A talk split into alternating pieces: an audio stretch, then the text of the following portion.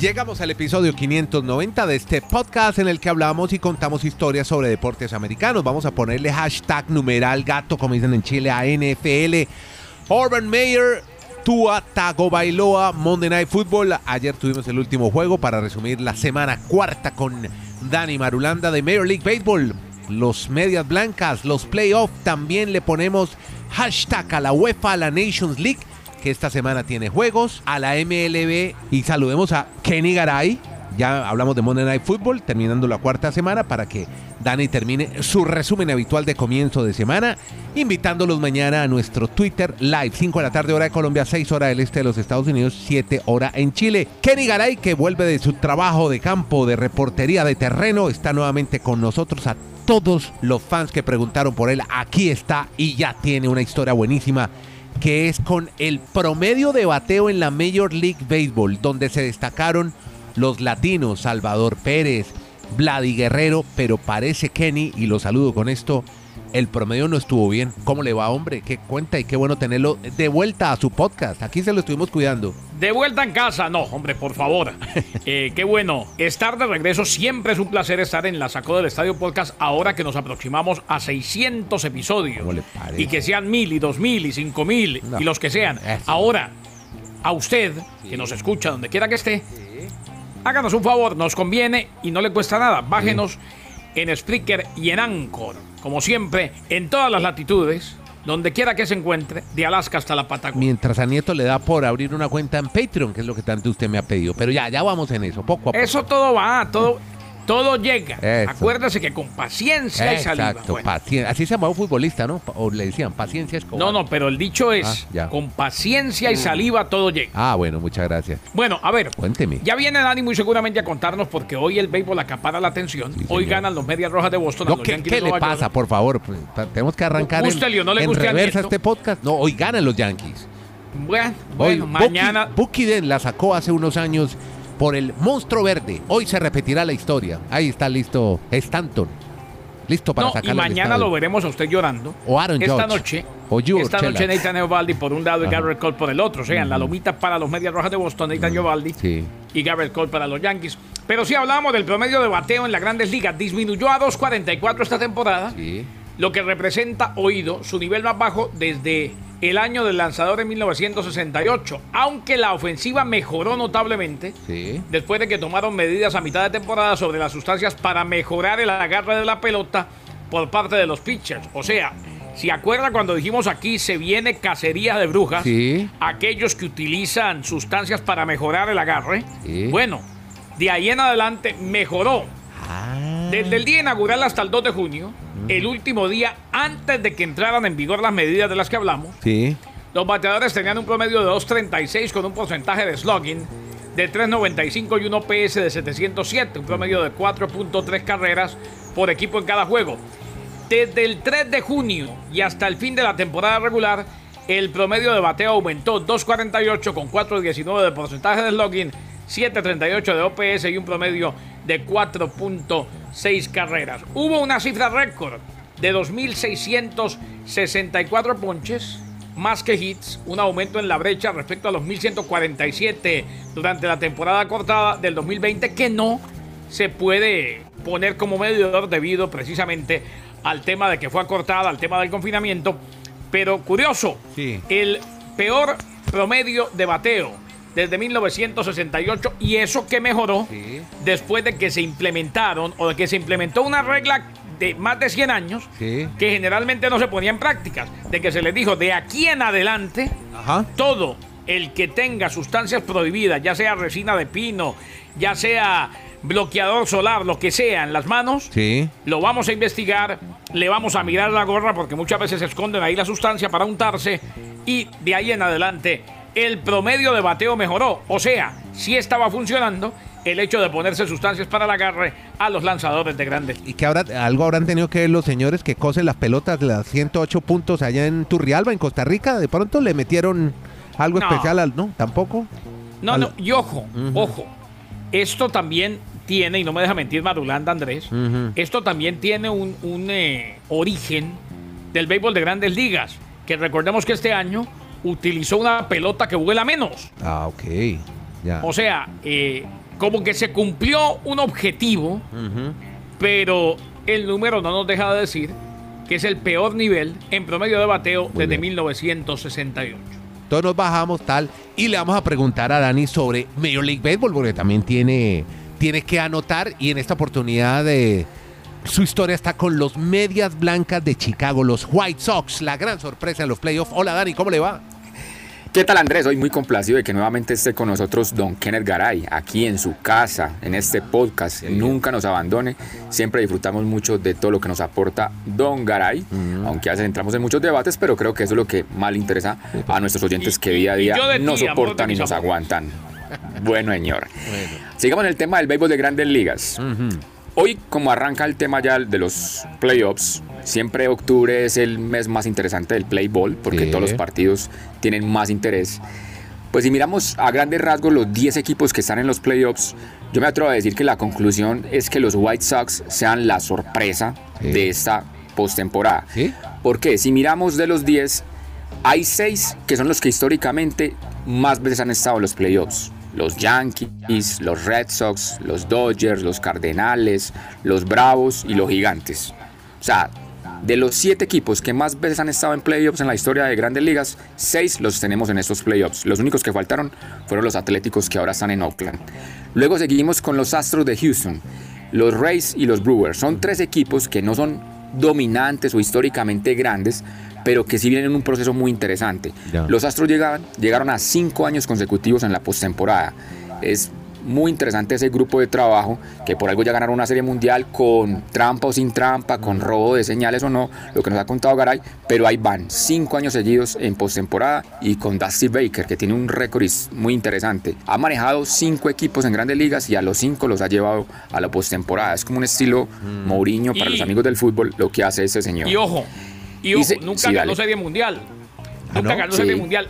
Llegó a la Serie Sí. Mundial con los gigantes de San perdió. Francisco y la termina perdiendo en siete juegos ante los angelinos de Los Ángeles.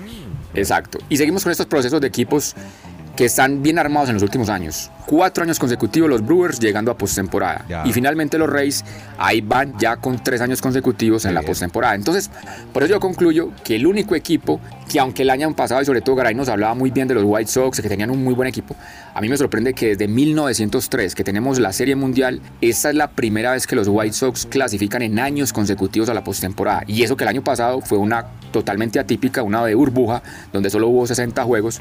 Por eso yo me atrevo a decir que los White Sox realmente son la sorpresa viendo la historia actual y la histórica de todos estos equipos que tendremos a partir de hoy en los Wild Card y en toda la postemporada de Grandes Ligas. Bueno, y cerremos el béisbol con los dorsales más vendidos en las ligas mayores. ¿Cuáles son? ¿De quiénes? A ver, Andrés, usted que le gusta tanto comprar camisetas del béisbol de grandes ligas, Sí, uniformes. sí, pero en sueños. Mookie Betts. Pero bueno. Mookie Betts. Mookie Betts, ¿esa es la más vendida? Y el actual campeón de la Serie Mundial, los Dodgers de Los Ángeles, tienen cuatro de las 10 camisetas más vendidas esta temporada. me diga. El 50 de Bet reclamó el primer lugar, esa es la más vendida. Por segundo año Sí. consecutivo, después de que fuera adquirido, recordemos, antes de la temporada 2020 de los Medias Rojas de Boston. Se unió en el top 10 a sus compañeros de equipo Clayton Kershaw, Cody Bellinger y al MVP de la Serie Mundial Cody Seager. Kershaw y Seager se convertirán, recordemos, en agentes libres.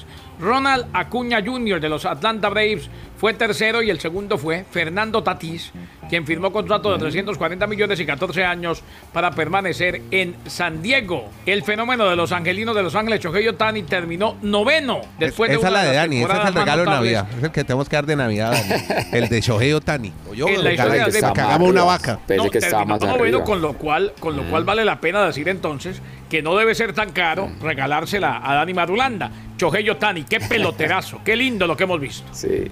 Bueno, bien, bien, bien por esa. Me gusta ese ranking. Bueno, ahora sí, y señores, ¿puedo entrar a NFL o nada? No me van a dejar, ¿no? Muy bien, sí, claro. Ah, bueno. no, no muy ponga bien. bravo, Una- no se ponga bravo, Nieto, que en realidad.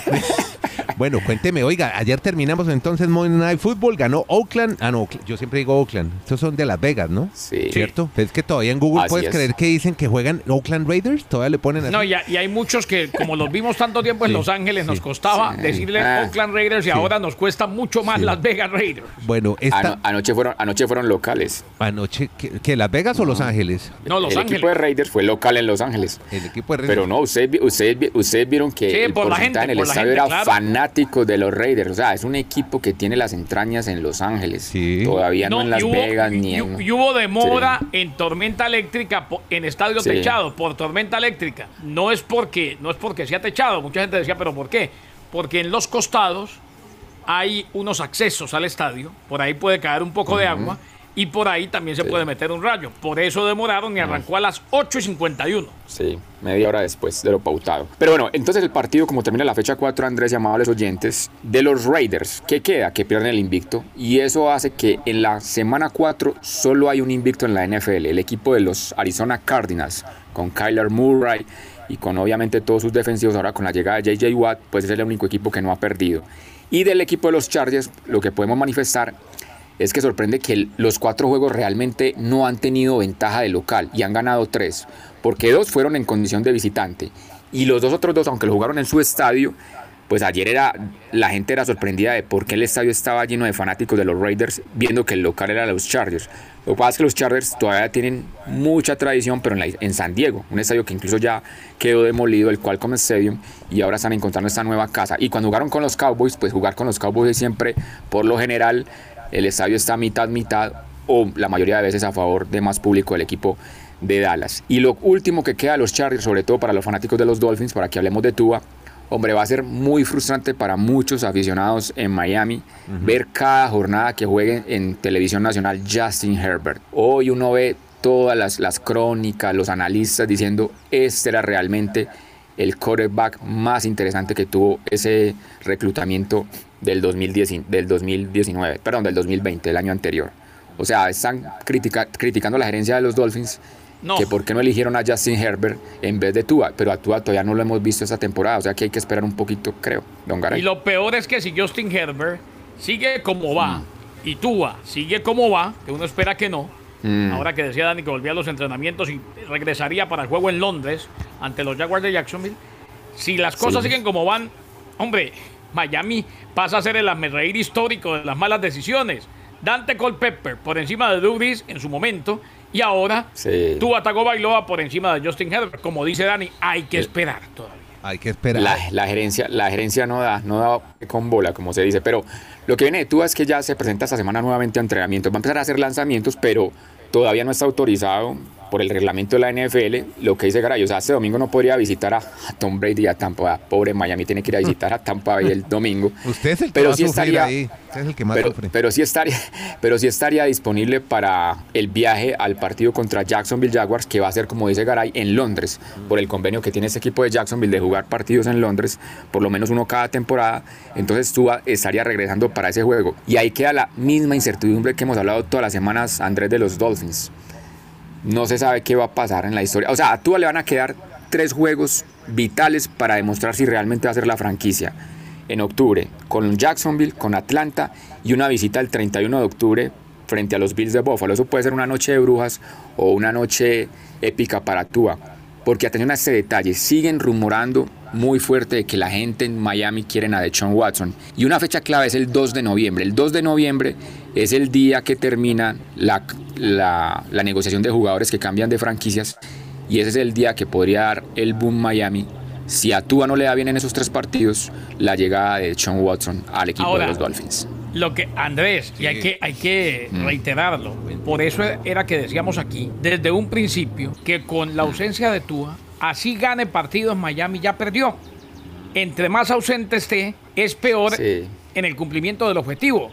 Es que el gran objetivo de esta temporada, más allá de que siempre hay que buscar ganar los partidos, Sí. el gran objetivo era establecer a Tua Tagovailoa como la decisión correcta y el quarterback franquicia. Mientras no juegue, eso es muy complicado. Esa es la prioridad, exacto. Ya estoy totalmente de acuerdo con Garay. La prioridad era saber si este año realmente Tua iba a ser el hombre franquicia de Miami.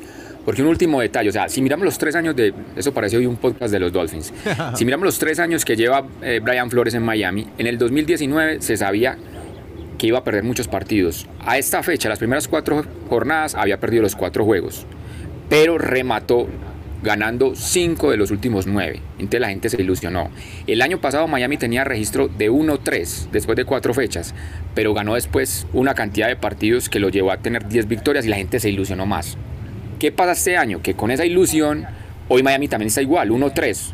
Todavía si llega tú ahí podría ganar muchos partidos o sería el fracaso y decir, no, lo de Miami no sirvió para nada y tendríamos que ir por Deshaun Watson. Lo que pasa es que si la fecha es el 2 de noviembre, Tua mm. ha terminado. Pues si Tua gana, le gana a Jackson y le gana a Atlanta, pero le gana a Buffalo en Buffalo, yo creo que ahí toma credenciales de, venga, esperémoslo y juguémoslo toda la temporada. No, y el Bucaramanga le va a ganar a Brasil en el Maracaná. Por eso. Ese, es que ese Buffalo está No, pero Garay, exacto, exacto. Pero eso fue lo que siempre dijimos, Garay, que Tua iba a tener un año de presión en el mes de septiembre. Lástima. Ya, tuvo un partido en Búfalo divino el año pasado, tuvo. Divino. Sí, por eso los aplastaron. Entonces, el panorama es muy, muy, muy complejo en eso. Lo más sensato sería que los Dolphins ya tuvieran, si es que no la tienen ya, tomado una decisión.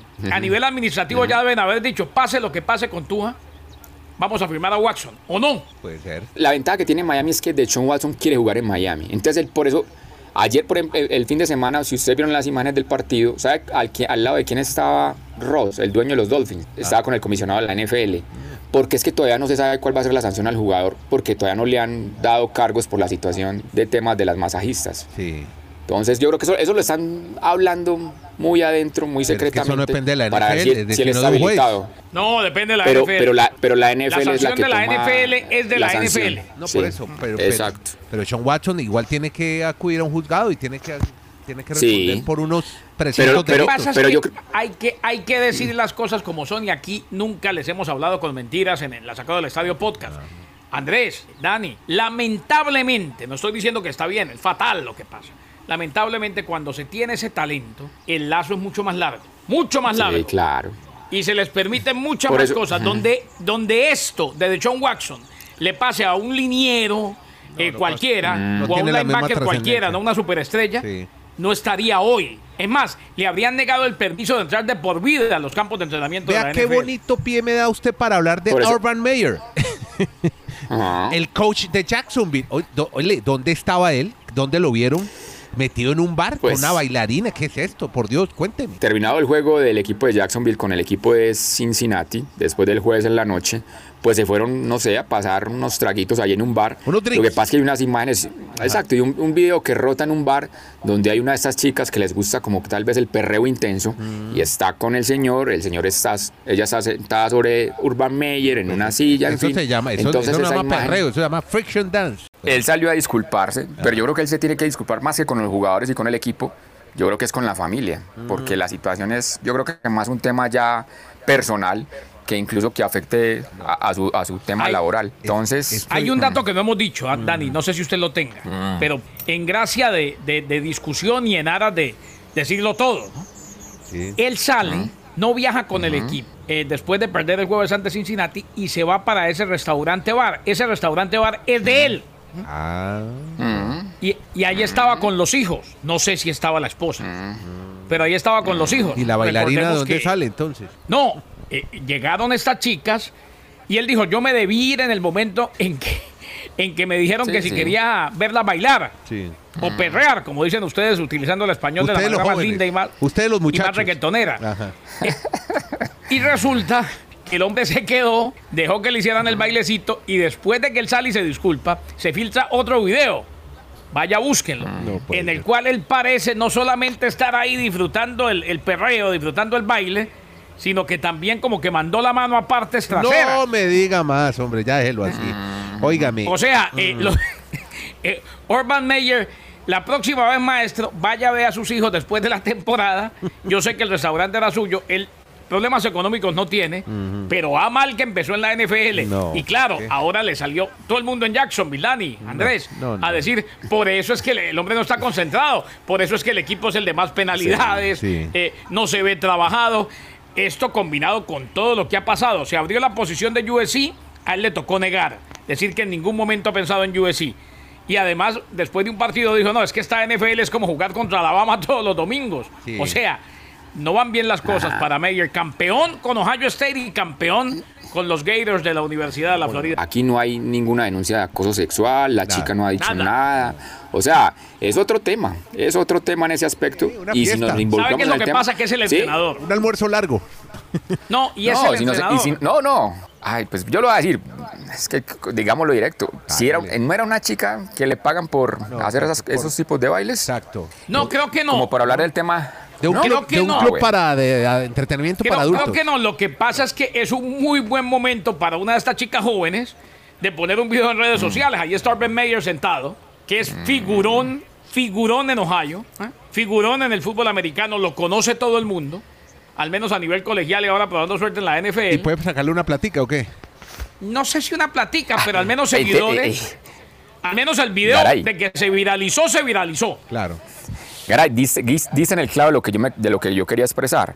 O sea, si la chica no ha presentado ninguna situación cargo. de demanda, ningún cargo, entonces si lo involucramos en el tema de Sean Watson, ¿a cuántas de esas supuestas chicas que ha pasado esas situaciones También lo hicieron por un sacar un dinero? dinero, o, o- o Ah, porque no. realmente vivió la situación? Claro, Ahí claro, eso es Dani, muy difícil de usted tiene llegar toda la razón. Lo que pasa es que lo que pasa es que hay que cuidarse.